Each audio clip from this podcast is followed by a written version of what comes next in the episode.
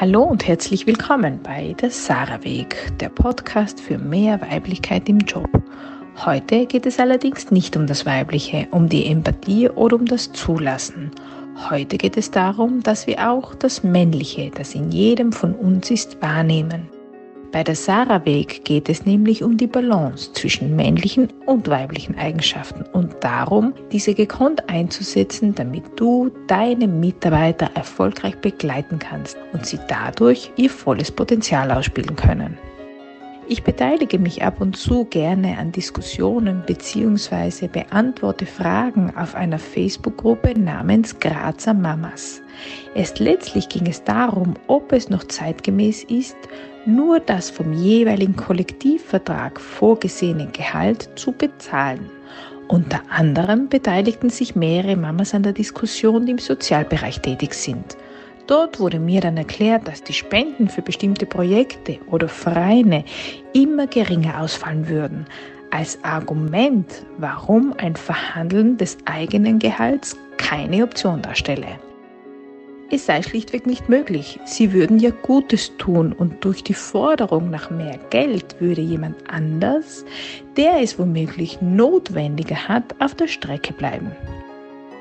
Es schwang für mich ein Hauch von schlechtem Gewissen mit, als diese Argumente von betroffenen Diskussionsteilnehmerinnen kamen.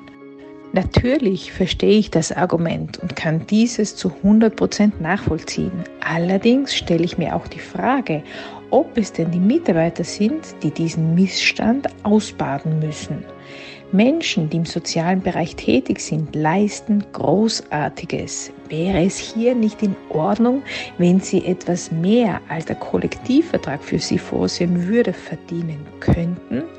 Gibt es denn nicht Geschäftsführer, die dafür verantwortlich sind, Spenden und öffentliche Gelder zu generieren? Und ist es nicht deren Job als Geschäftsführer, diese Verantwortung zu übernehmen, um Mitarbeitern ein adäquates Gehalt auszahlen zu können?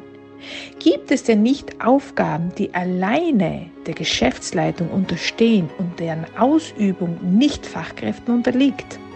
Ich kann mich noch sehr gut daran erinnern, als während einer der vielen Krisen der letzten Jahre ein Mitglied der Geschäftsleitung mir und meinen Kollegen klar machen wollte, wir wären nun für die Akquise von Neukunden mitverantwortlich und wir sollten uns doch abends nach getaner Arbeit bei entsprechenden Netzwerkveranstaltungen einfinden, um dort potenzielle Auftraggeber an Land zu ziehen.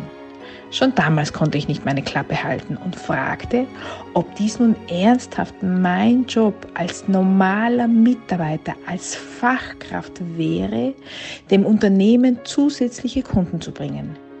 Ihr könnt euch vorstellen, wie die Antwort lautete. Wenn wir alle unsere Jobs behalten wollen, dann wäre das der Fall. Aber ist es wirklich die Verantwortung von normalen Mitarbeitern, Umsatz für das Unternehmen zu generieren, beziehungsweise auf Gehalt zu verzichten, um Unternehmen, Vereine und Projekte am Leben zu erhalten? Es wäre das Gleiche für mich, wenn ich meine Kinder für meine Gefühle verantwortlich machen würde. Wenn ich mich ärgere, dann hat das eigentlich herzlich wenig mit meinen Kindern und mit ihrem Verhalten zu tun, sondern mit mir. Es heißt ja auch, ich ärgere mich. Es liegt also in meiner Verantwortung, mit diesem Ärger umzugehen und nicht die Schuld auf meine Kinder zu schieben. Liegt es also nicht auch in der Verantwortung des Unternehmers, des Team- oder Bereichsleiters, bestimmte Aufgaben wie zum Beispiel die adäquate und marktkonforme Bezahlung der Mitarbeiter zu garantieren? Wir sollten aufhören, Verantwortung für diese Aufgaben, die mit der Leitung des Unternehmens zu tun haben, auf Fachkräfte abzuschieben. Es ist nämlich nicht ihre Verantwortung, sie gehört uns ganz alleine. Nicht umsonst leiten wir das Unternehmen und nicht Sie. Dies ist der Sarah-Weg. Mein Name ist Judith Zinona und ich sehe dich.